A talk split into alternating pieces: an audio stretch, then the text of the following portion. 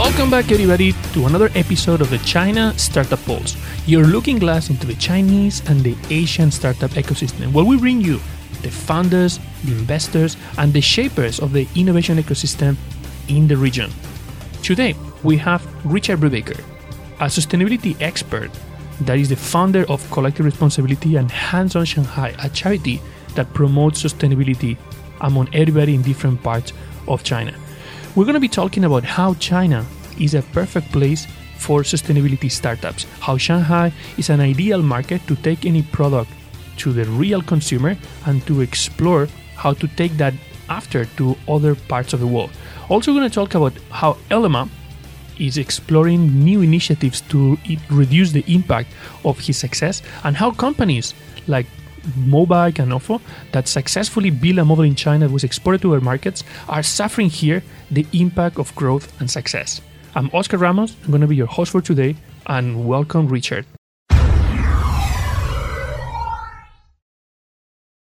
Welcome, everybody, to another episode of the China Startup Pulse. Today, we have Richard Brubaker, founder of Hands on Shanghai, a charity in China, a collective responsibility, a sustainability consulting company, and also an adjunct professor in CEIBS Business School here in Shanghai. Welcome, Richard. Thank you. Great to be here. Great. Richard has been in China for 16 years and a half. He mm. came in the mid 90s to Japan, backpack around the region, and fall in love with it. Unfortunately, the financial crisis didn't allow him to get what he wanted in the region, so he went back to the US to work and get some training in an MBA, mm-hmm. and that brought him back to Shanghai, where he was kind of tired of uh, education. So after playing a lot of Chinese chess, he ended up in Shanghai, what he calls the most entrepreneurial city in China. What makes Shanghai special?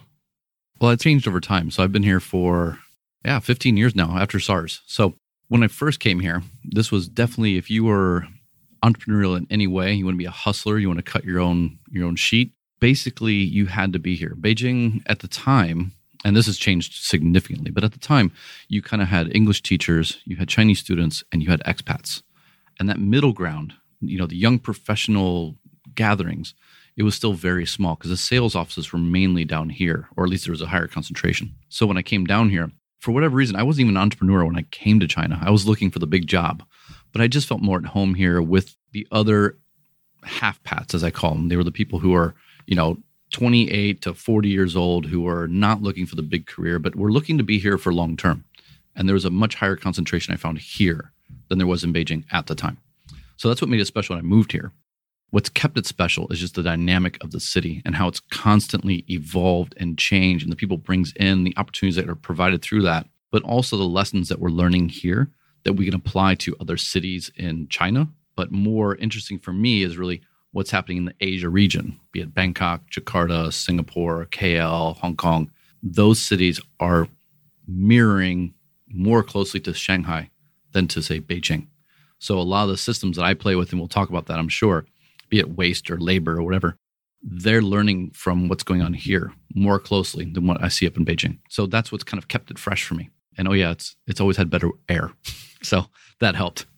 Good, uh, Richard. You've been you're now the, the sustainability guy here. Like everybody in Shanghai knows you. That's what you share in uh, in CEIBS. That's what you do with your mm. with your company. But you were not always in sustainability. You actually started your career in a totally different field. Yeah. And that was that practice in China what led led you to kind of be more interested about that topic and see the opportunity. How did you get to that to the conclusion that was yeah. a very important thing in china? So the first part of my career in china was really helping firms enter china. So it could have been you know brands looking to develop retail it could be banks trying to buy kind of default buildings it could be manufacturers trying to get into the industrial parks. I had a big project where i was traveling around into china's second tier cities the provincial capitals. And we were looking at basically buying hundreds of apartments was essentially the task. And which cities should we place bets into? And this is in 2000, between four and seven when I was really engaged in that. But the, the peak was 2006 and seven. So you imagine going to Chengdu back then. You know, if you bought 100 apartments in that city, you would change the real estate market. It was that small.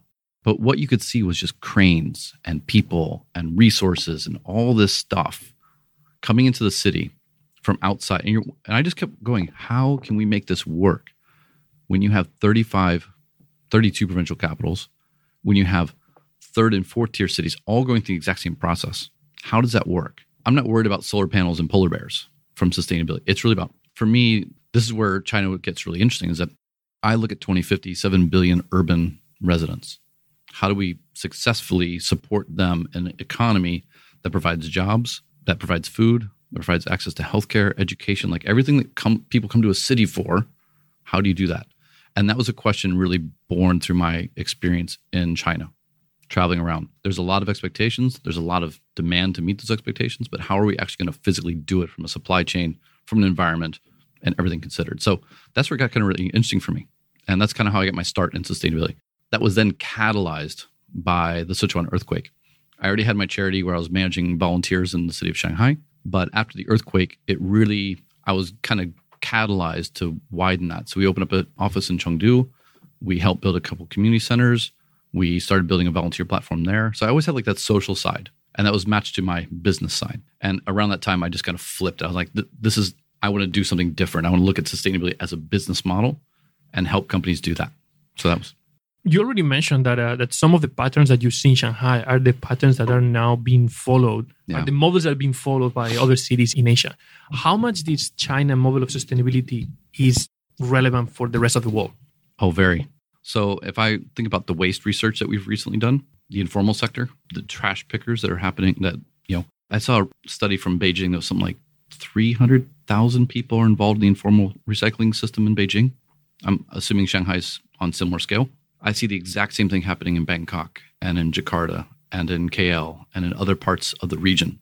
They're suffering from, I mean, they're just overwhelmed by the amount of waste that's being created by urban consumption. And unlike, say, in the West, very generic terms, there's no waste management system that can effectively capture all these wastes, which is why when you see the news that, you know, 89 or 92% of all ocean plastic comes from Asia, it's because the cities themselves haven't built that system of waste management into their cities at a pace that keeps up with the rise of urban consumption, but also the disposability that happens in this in this region. It's it's phenomenal. Plastic bags, one-use packaging, everything. It's at a much higher rate here than it is in other parts of the world. And that's in part because people are moving to the city so fast. These cities weren't planned or the systems weren't keeping up with the fact that you had 300,000 people moving into them every year. Uh, I remember in, in Minhang district, when I first moved here, they had something in the order of like, say, 300 to 500,000 residents. When I had registered our charity down there in 2010, they had two and a half million in the span of six to eight years. I mean, it, the speed is just phenomenal. And that's a shared thing among all these cities. So if you're looking at quality access of healthcare, education, affordable housing, same problem across the region. Lessons will be learned from here for sure. Waste, consumption, all these patterns. Because the main shift, it's not the Western lifestyle it's the urban lifestyle. Once you move off the farm into the city, everything changes. Unresolved problems, a, a fast pace. Mm-hmm. That's the perfect ecosystem for entrepreneurs mm. and for new startups to bloom. Absolutely. Yeah. What new things are you seeing in China in the space of sustainability? Actually, it's quite a bit. And I think first off, you have to kind of disconnect yourself from the definition of the term sustainability. I look at some of the most interesting platforms around health tech, education technologies are here, packaging, a lot of really interesting things happening there. This isn't cassava and things that you'd see like in Southeast Asia. This is more, you know, redesigning, repurposing, upcycling, those things. We just did a textile waste project for a large label, an athletic apparel company. And you know, it's funny because when we first started, it's like, oh, you know, there's there's just no capacity to take all this all this apparel. It's just gonna be thrown into the landfills or burned. And within a radius of we'll call it 200 kilometers, maybe a little bit more, we found 50 different recycling facilities. And there's a whole range of the rainbow. But what was interesting was we found two to three led by entrepreneurs who put in the absolute top end equipment. They're losing money badly, but they realized that there's a way of doing this the right way. And that separated them. So actually, the client that we were working with, we really kind of pushed them. We said, look, you're gonna have to pay a little bit more for them, but this is the right way to do it. So that, you know, if I look at food waste, we found a, an amazing guy up north of Shanghai who takes 60 tons a day of food waste and turns it into compost. He's totally off the books because there's no regulation allowing this. But he's doing it in partnership with the government, in part to develop the standards. So he's really out far on the limb. He could lose everything. But he also realizes that this is a huge gap that cities have to meet. They're putting out far more food waste every day than they can manage. Solutions are going to come. And we saw three or four different things that are happening in each of these areas health technologies, you know, Xingrun, Martin Shun. I mean, he's just done amazing work, right? In part because he saw what the expectations were, and he he himself had a personal interest in this, and he scaled up the business. Tons of opportunities. And the nice thing about Shanghai is if you can get it done in Shanghai, all the governments, all the city governments will come here, see what you're doing. And there's two ways of taking this. One is that you will then be invited over, or two, they'll start to replicate you. And if you're in the sustainability space, broad spectrum, copying is something that we should be promoting because we want to solve human problems. So if you're invited, great, and there's a great business model. But if not, at least you can pilot, show that can be done, and then the work can be done by others, and that's also a great thing. So that's actually an interesting thing when you're talking about copying, because for a long, long time, China has been uh, known as a place where copy to China was the business model, Yeah. the main driver of things. Yeah. But uh, this is changing right now, and there Mhm. are actually industries where China is, is becoming a pioneer, Yeah. and where actually this, the trend has been reversed, where China is becoming the inspiration for not just companies or entrepreneurs or, or Mm. other countries in Southeast Asia and, and other parts of Asia, Yeah. but also in more developed economies like in Europe or in America. Sure. Do you think that this sector of sustainability entrepreneurs are leading here a new trend of born in China innovation? I think so, but I wouldn't necessarily say that's going to come from the Chinese population. I think it's going to come from anyone who lives in these cities, be you're you're native to China, or you are or native to Shanghai, or you're from outside Shanghai but you're Chinese, or you're a foreigner like us coming in. I don't think it's about borders. I think it's about understanding the pain points that people feel in whatever context you can, building the product, building the team, and going from there. And anyone who can successfully do that, which we know is a, really tough hill to climb, no matter where you come from, what your background is, and how good your funding is. But I think the beauty, in some sense, going back to my earlier comment, is that because Shanghai has grown so fast, the system's unable to keep up. So the failures are very visible. And immediately you have, like, say, it could be around labor, it could be around pigs in the river, it could be anything. The government, once there's an understanding that business as usual cannot continue, the media gets on board, the government gets on board, business gets on board, and everyone can kind of focus on that. If you're the entrepreneur in advance of that, the resources that come to you are phenomenal. And that's also something unique about China is they have a significant amount of resources to solve these problems. They're willing to shut down tens of thousands of factories to clean the air. You don't get that many countries. You don't get that many cities. So if you're an entrepreneur and you read the map appropriately, it's going to be based on how you look at the city, the issue you want to solve, and how you map those pain points. But you just know it's going to happen. Like we should know that they're going to have an energy crisis here at some point, a food crisis, a healthcare crisis, an educate. The question is like, what is it going to be? How many people are impacted, and what are going to be the solutions to address that problem? If you put yourself ahead of that as an entrepreneur on your own or entrepreneurial inside of a company, there's a huge market for that. I mean, I always talk with um, with entrepreneurs that uh, that when they come to China, they think about China as a massive market. Yeah. But one of the key things is that the Chinese consumers are also amazing early adopters, Mhm. and they are very very forgiving with uh, with products that are half baked. So that's fundamental for for any type of uh, of new innovation that will require iterations and experimentation and will have problems in, Sure. in the first versions. So it seems that this this is what you're saying. I mean, I like to say that- thank you because I, we launched an app a couple months ago and it didn't do as well as we thought it would.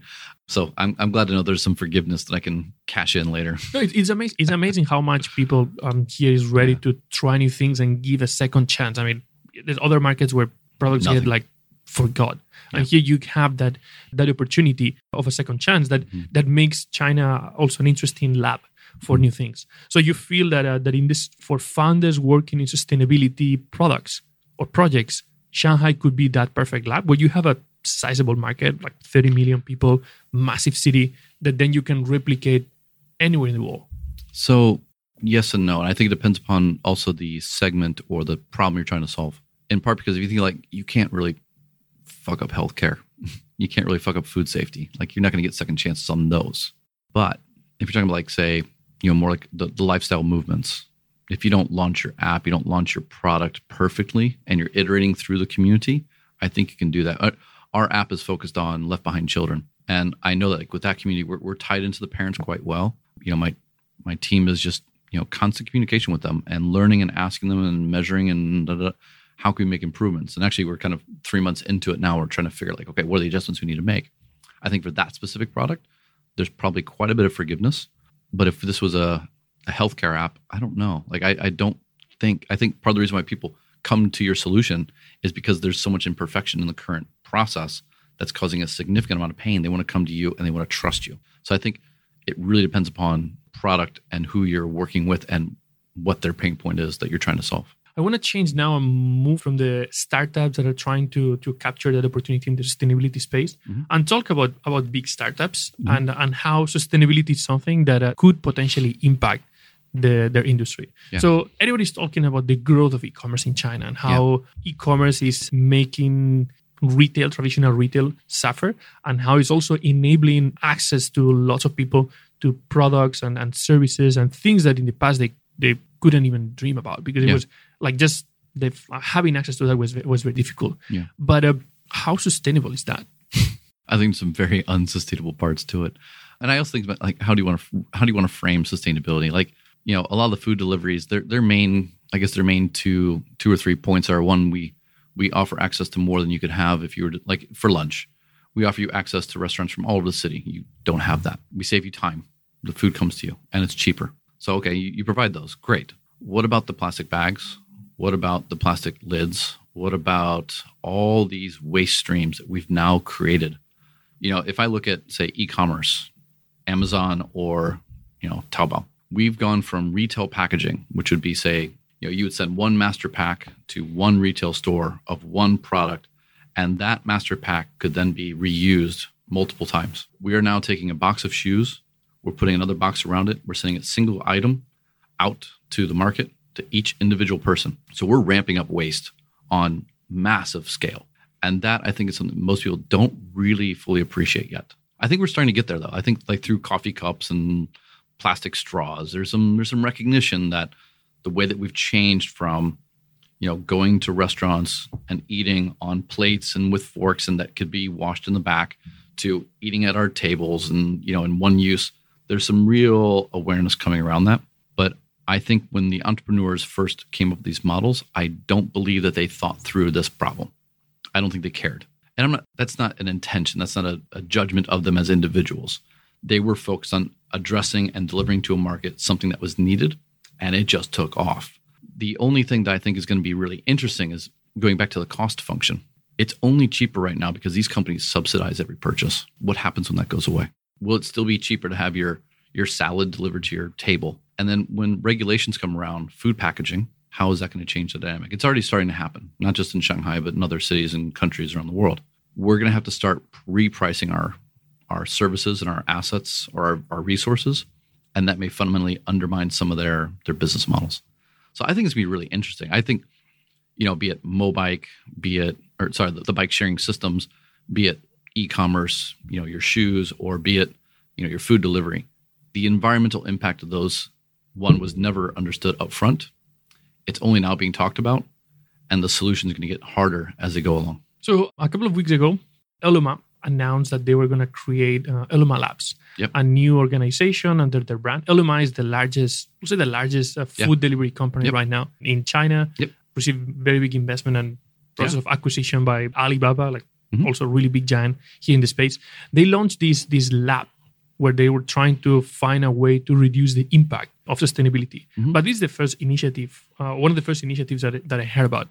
Are you aware of these companies, uh, not just like the general public being aware of that problem or these companies that they launch a business and of course i mean the first problem that they have is like does anybody actually want this can can i do it yeah. and they're now in a process of can i scale it and can i make it more uh, more sustainable no? it seems that at least Ele.me is considering this impact of sustainability not just from can this exist forever but also yeah. the ways the different types of uh, of negative impacts so I, I think it really depends upon this the company and the and the industry that they're in there's definitely fear that if you ask consumers to pay more, that your growth numbers will start to come down or that you'll lose to your competition.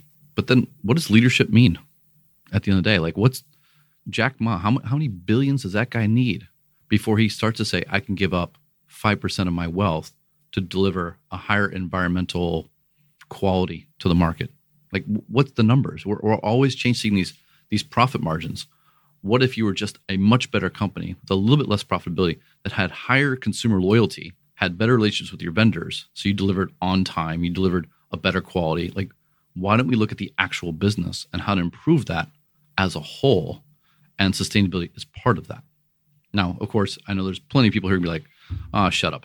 You know, like that doesn't make any sense. Of course, we'll lose growth. And I think when we're being fueled by investors whose return rates, they have those demands.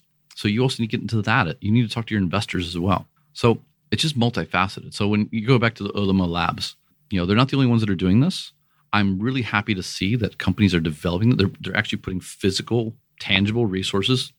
They're deploying them to see what can happen. But I kind of go back to the Starbucks and to a lot of other announcements that we've seen. They're announcements.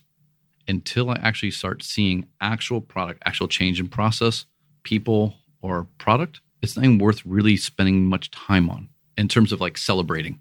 We should be working right now because I don't care if you're going from 100% non recyclable to 75% recyclable. We're still scaling the overall supply of this into the environment at a much faster rate than we're reducing the impact itself. So, per capita, per unit, yeah, that might be coming down, but the macro level, it's still going up. Mother Nature doesn't care about you know that that denominator. All it cares about is that big number. So we need firms to make real adjustments, and I think that's going to come. The question is going to become: Is it push or pull? Will it be governments who force you and say, in your retail stores, you can only deliver, you know, food in reusable containers you can no longer like go to McDonald's or Starbucks or whatever. You're not allowed to use paper at all in your stores anymore. Or will it come from consumers saying, I don't want that straw. I don't need that coffee cup condom thing. Like, I, where's it going to come from? And can they drive consumer loyalty out of it? I'm much more interested in what you can do to align to the consumers and drive that than I am worried about rules and regulations. And I, I kind of wish that more firms would see it that way because I don't I don't think long term it's a lose. But if you're in an industry where you're totally subsidized and reliant upon investors to even make your business model work, I don't know the sustainability of that either. I mean, one of these bike companies, most of them are going to die anyway. So why create so much waste in the in the middle? Like just try and develop a better product. Actually, that's a really that's a really really good point because probably these bike sharing companies, Mobike, Ofo, and other yeah multiple brands were probably one of the of the first Chinese models of startups that were copied in copied in, in lots of different countries, and they were originally praised as a yeah. as a company that was was really promoting sustainability, reducing the pollution, the need yeah. for transportation, etc. But in here, where we have a huge development of those companies, they're basically everywhere. Mm-hmm. We're starting to see the impact of the growth without any type of control or with the growth with any type of thoughts about sustainability. So yeah. I know you've been doing some research on that and you have some thoughts about the different strategies that companies have been using here. Well, I think the original story around, I mean, I knew Mobike first because it was Shanghai and I was a huge fan. I really, so what I liked about it was that, yeah, it pulled people out of cars, it pulled people off buses, it, it got them out, it, you know, and what you saw was, wasn't just, say, a reduction in emissions or an improvement in traffic.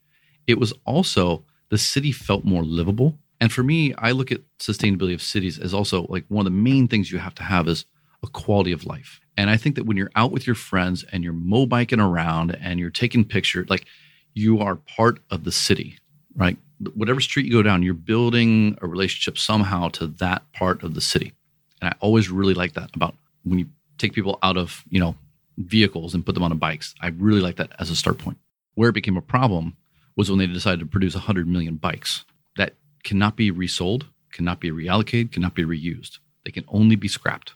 And this is where the whole environmental argument for this thing just falls apart. They're creating industrial waste on a scale that is just unfathomable right now. Like you take these these drone shots of these mountains of bikes that are still usable, but because of accounting, they can't be brought back into the system. It's waste. And anyone who tries to defend it, it's only because they have a vested interest in protecting their business. And that's the way I look at it. Like I still like the fact that bikes are used, but I would heavily disagree with any numbers that they have around eight trips per day for the average bike, considering that probably a good 10 to 20% of their bikes are in landfills, or not landfills, but are in these mountains. That means that the average bike right now on the street has to be used like 15 times. And we know that's not true.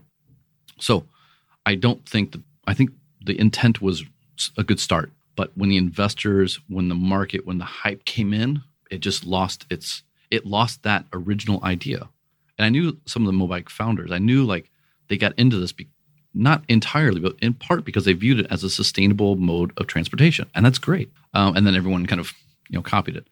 Uh, the one thing, I, uh, the one defense I'll give of Mobike over others is that their GPS functionality really, I think, gave them a leg up in this argument. You can see where the bikes are going. You can see where the bikes are. So, and they had early on kind of set up these these social credits. So if you park it here, you get one point. If you don't, if you if you park in the middle of the street, you get you get downgraded. But you know the other bike companies didn't have that, so that's where you started seeing like bikes in the middle of the street. But you didn't see Ofo or Mobike at the time. I'm sure this is there's always anecdotes. There's always people who who disagree, but it was always like the other colors that were just strewn everywhere. And I think that got into the social sustainability of things. I mean, you walk around the city and you see like no bike parking here because the communities have been so heavily impacted by these bikes. And also they stand out that are just flashy, right? So I think, you know, it's how do you want to frame it? I, I do think it took people out of cars. Great. Huge, you know, three stars on that one. But the other downside, we have to we should be debating that. We should be debating the waste function. We should be debating the impact to communities. We should be debating the reusability as a whole kind of life cycle analysis. Richard, that's a, an amazing, absolutely new perspective for a lot of people to give a different vision about the world of startups and the, the growing pains of, of building a company. I mean, we talked about the problem of e-commerce and over packaging, Mm. Yeah. but that's something that is really deep into the industry here Yeah. and how brands like Ele.me, Yeah. they've already tried to create their own initiatives to Right. solve that. What type of new things are you seeing there on that uh, specific packaging issue? So a lot of what we've seen with Ele.me or Starbucks, it's announcements so far. And there's pilots that are starting. And I, I'm actually pretty excited to see what comes out of it. But at this point, I would say nothing's come out of it. However, the innovations I'm seeing in general that are trying to address that problem come down to the materials of packaging. You know, do you want to use bio-based plastics, cassavas, things like that to create new materials that when they go into the waste stream, they disappear. Also seeing a lot of people talking about process. How can we take back the materials? How can we upcycle the materials? Seen several shops in Shanghai, but also in the wider region of Shanghai, where they're just setting up completely to take this waste. They kind of accept that consumers are going to be consumers and that they're not going to change. What they want to do is change how the waste itself is then taken and turned into a resource into something new. So there's a group called Use Dem, and I've also seen a few much larger organizations. They take denim from the factory, but also from consumers, and they upcycle it into different things. I've seen furniture come out of it. I've seen car insulation come out of it. I've seen vast number of kind of denim products, be fluffy toys or whatever, come out of it. And so for them at, at that level, which is still very small, they're able to start like really trial that process. And there's a willing market for it here. There's not really a regulation preventing it. It's too small for anyone to really kind of push back on them. So, and they're they're addressing a much larger issue that if they work it out at the technology level, at this kind of at the process level, they could probably take it to other cities, other markets. And uh, I mean, at the end of the day, you can have a market. I mean, China is very big. So, for Yeah. one of the beauties of these markets is that almost for anything that you want to do, even a very small niche market, Yeah. it might become actually a relevant market that allows Yeah. you to pilot, Definitely. to try new things, and then take it to any other bigger market out there. But how do you see the trends of the consumer? Because at the end of the Mm. day, I mean, I have this battle in the office with, with plastic bottles, which like, So don't do use So plastic do bottles yeah. if you need. And people look at me like, what are you talking about? It's just more comfortable. So how do you see the consumer being actually concerned about that and valuing that? Because when we're talking about food security Mm-hmm. and especially anything that involves babies, there's a huge opportunity there just Yep. because people is very, very aware of the problem Mhm. and the consequences and they want to avoid that. But when we're talking about a more something that is not directly impacting them, but maybe not at least directly, but in a second generation or, or like the Hmm. whole group, Yeah. So this is a really tough one. I think for a lot of our clients, particularly when they're brands, you know, athletic brands, food brands, if you want to do something sustainable, i.e., greener, better, whatever it may be, what I've always found in these projects is that you can do quite a bit until you reach customer experience, right? In quotes, customer experience. Don't mess with my customer experience. And that could be in the store. So, like if you're looking at construction materials, don't try and do something with bamboo or, you know, a, use MDF, use, you know, products like fiberglass and acrylic where the images, the colors pop because that provides the best customer experience. Don't try and go to hemp and other native materials or natural materials and reduce that customer experience. If you're talking about Ele.me, the, the food delivery, if you're talking about car ser- shared services, if you're talking about other things, plastic bag related, a lot of companies get hung up on that. And I know from, you know, from our experience, that's the thing you have to overcome. And that's also because I think many people including myself, believe that customers at the end of the day are going to be driven by convenience and cost. That's why food took off. You know, food delivery, like I don't have to leave my desk and I can have whatever I want and I can go eat with my colleagues. I don't have to go walk outside. I don't have to worry about rain. I don't have to worry about heat. I don't have to worry about losing time. I can just whatever I want. And I can't get across the city to get my, you know, Sichuan food anyway. So I'm just going to bring it to me. Also, it's much cheaper. So as long as you have those two constraints, I think it's very difficult to expect consumers to do much on their own.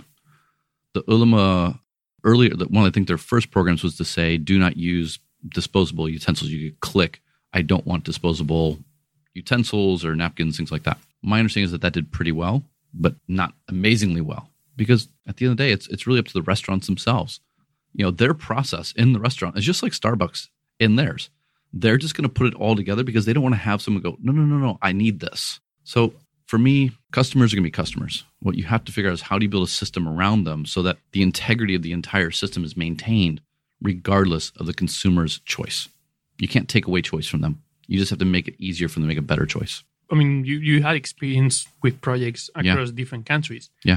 Is China a place that is on par with, in terms of consumer mm. adoption or consumer flexibility to this type of a yeah. alteration of the user experience to try to make the whole process more sustainable? Is China on par? Is, is China more open? Is China more conservative? So I think China has a, a much more interesting foundation. If you look at food and food waste, the Chinese traditionally didn't waste food. If you look at energy, they didn't waste energy that much. So, and that's in part because the culture where food came from, but also if you think, you know, they went through a rationing system. A lot like my father and mother in law and anyone above them, they were all through kind of the rationing period of China. My wife still remembers her early years going to, you know, take coupons to get textile, take coupons to get water and food, like, or sorry, not water, but food and different things. So they had that mindset. They would bring dishes to banquets to take the food away. But that's kind of been lost in the last 15, 20 years because wealth came in. But one of the most interesting kind of things that we pulled out one time was we looked at pork consumption in China. It's gone from about 8 to 10 kilos in the 70s to about 30 on average per capita, 35, I think. And that's largely driven by urban consumption, which is somewhere in, the 50s, 50 kilos per year. It went from 10 per year to 50 per year in the last 40 years. One year, they had a huge dip. And that's in part because the price of pork went up 30% because there was a, a disease that cold of the herd. So what you can see is within the urban context, the minute that it costs more, they start to conserve.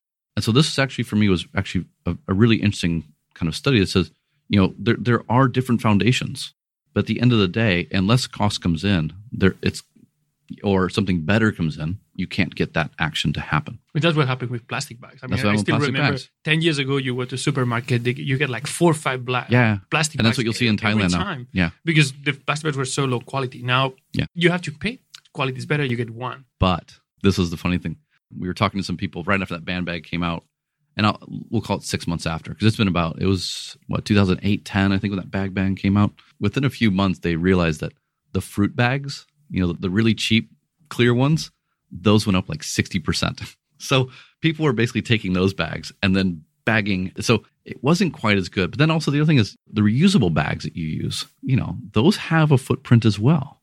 So no one's really done the full thing. But it, it was really interesting to see how consumers will change so quickly. They'll adapt and not always in the way that you expect that they will. So that's really important. If you're going to be an entrepreneur or you're going to be entrepreneurial or you're going to be thinking through these solutions, you really have to spend some time figuring out like what is it that you want consumers to do better? If sustainability is like the big thing, what do you want them to do? And then what might they do? Right? Because sometimes we create a solution that creates new problems. So you kind of have to think through that in advance. And I think in China, you can see that speed, which is fantastic. It might take them a lot longer in other markets. But here you'll see the system go totally crazy in a matter of months and you can adjust to that so that's really clear i mean there's so many opportunities for an entrepreneur that wants to do something mm-hmm. in that particular space but if you're working in any other sector mm-hmm. and you want to consider sustainability in your user experience in, in the mm-hmm. core of your company how, how can a founder mm-hmm. start thinking about that well i also think that they need to bring it back to like what is the problem that they're as a company trying to solve so if you're in the healthcare space you're in the education space you're in the mobility space there are industry specific elements of broad stroke sustainability. But at the end of the day, sustainability is really just about efficiency. It's about, you know, delivering using less materials at the same quality, the same convenience, the same cost, right? Like you you can look at your materials if you're a product group, how can you do better with less? It could be how can you provide better to the market as well. So it also could be an internal thing. So at the end of the day, what it comes down to is, you know, what is your what's your industry? What's the product or service you're delivering? You can look at this externally or internally. I think a lot of firms start internally. What can they do with their employees to improve, say, corporate social responsibility? That could be volunteering, philanthropy. You're not changing the world, but you're changing culture internally. Then how can you externalize that by looking at the product or service you're delivering and understand the, the wider context of sustainability in the market that you're in and map to something better. So if you're a food brand and you're delivering food from your store to someone's house, you've always had food safety concerns. Although, if you look at KFC, they read that map incorrectly. Big macro picture sustainability drove a very heightened awareness around food safety in their consumers. They had a question asked about antibiotics. They didn't exceed any standard, they didn't have a problem, but it didn't matter because the consumers expected much more. So they could have used this mindset of sustainability to understand what their consumers wanted at a much higher quality and much higher level to see that map going forward. Food packaging. Everyone at this point, if you're in retail for food, you should know that the food packaging that you currently enjoy, it's for a short term. Be it plastic bags, be it disposable cups, be it whatever that you have in your system that's disposable and can potentially in the landfill that becomes a problem for the government, whatever government you're in. They're going to start banning this stuff they're going to start making you charge your consumers for it. You're going to have to find new materials. So you should really be actively thinking. Starbucks has been doing that for sure, but other brands are looking at it differently. But if you just think like, oh, nothing's going to actually change, and all of a sudden you have that regulation come in and you have no answer for it, we're already seeing that in the market here in Shanghai, which for an entrepreneur is a great thing because then you can start to, you know, bring your cornstarch boxes. You can start looking at, hey, we've engaged customers in this way.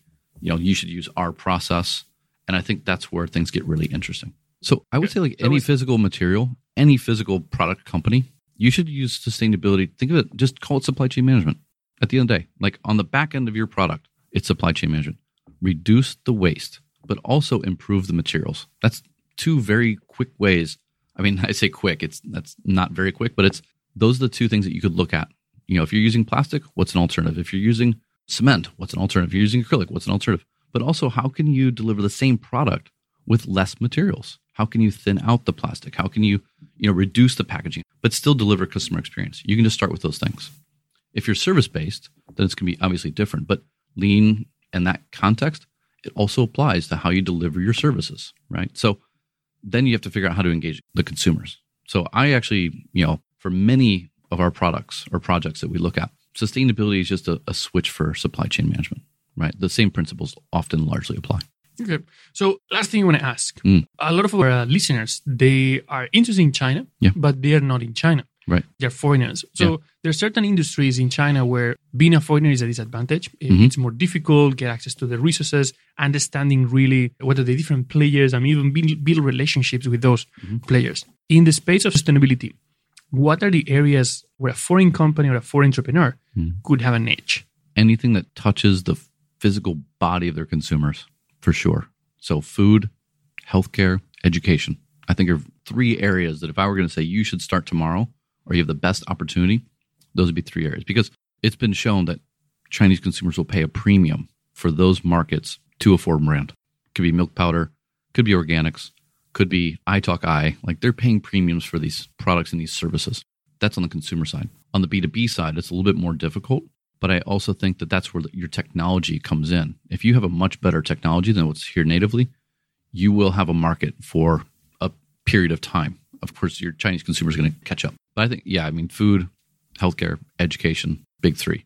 Anything that's intangible, like the you have to explain too much, then you're not at an advantage. You know, your Chinese competitors can play with that value proposition because it's not clear enough. But food is super clear, healthcare super clear, education super, and there's there's other markets as well which leads me to kind of like a more broad stroke. One thing I like about being a foreigner sometimes here is that you see things in stark contrasts. Everything is foreign to you. But if you use a context of where you came from, be it LA, New York, London, Geneva, whatever, you know, you saw how your city, your country adapted or overcame a challenge of sustainability, be it waste or healthcare or whatever. You can see that it's not happening here, and that might spark your idea where your Chinese peer may not understand that that gap exists because they're used to the system. They're maybe they're happy with it for now, but you're like, well, no, actually, we saw this before, and at some point it changes. And when it changes, it looks like this. And as a foreigner, I think that sometimes you're set up for that a little bit differently, maybe sometimes easier. Then you have to work out the business, then you have to work out the, the value proposition. But I think sometimes just the fact that everything is not native to you is an advantage as well.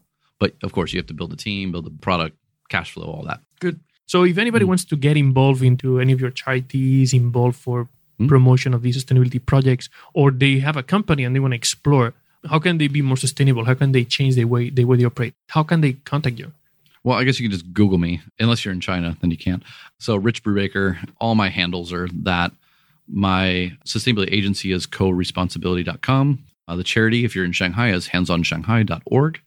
And if you want to go to CEIBS, it's CEIBS.edu. And yeah, I mean, I think that when it comes to becoming a sustainable entrepreneur, you know, don't look to put that moniker on it. Really just figure out like what's a human need that you want to solve? What's an urban need that you want to solve? And how can you better allocate resources? How can you do it in a way that's more efficient, more mindful of the resources that we have, but also of the waste streams that are required longer term? Give real thought to it. And then I think that no matter what company you're in, be it tech or physical, whatever it is, you can make huge improvements. Thank you, Richard. Hey everyone, I just want to take a quick moment to thank our sponsor, China Accelerator. They are a accelerator based in Shanghai, bringing international ideas into China and Chinese ideas international. They're number one in what they do. They're a three month program and they help build your idea and make it amazingly successful. You can find out more at www.chinaaccelerator.com. People Squared is the original co working space in China. It's your home for startups, no matter what you're working on. Small team or large, it has all the resources, the environment, the culture, everything that you need to take your idea and make it successful. Founded by Bob Jung, an entrepreneur himself who really understands what startups need, it's a great place to bring your team and find success. You can find out more at people-squared.com.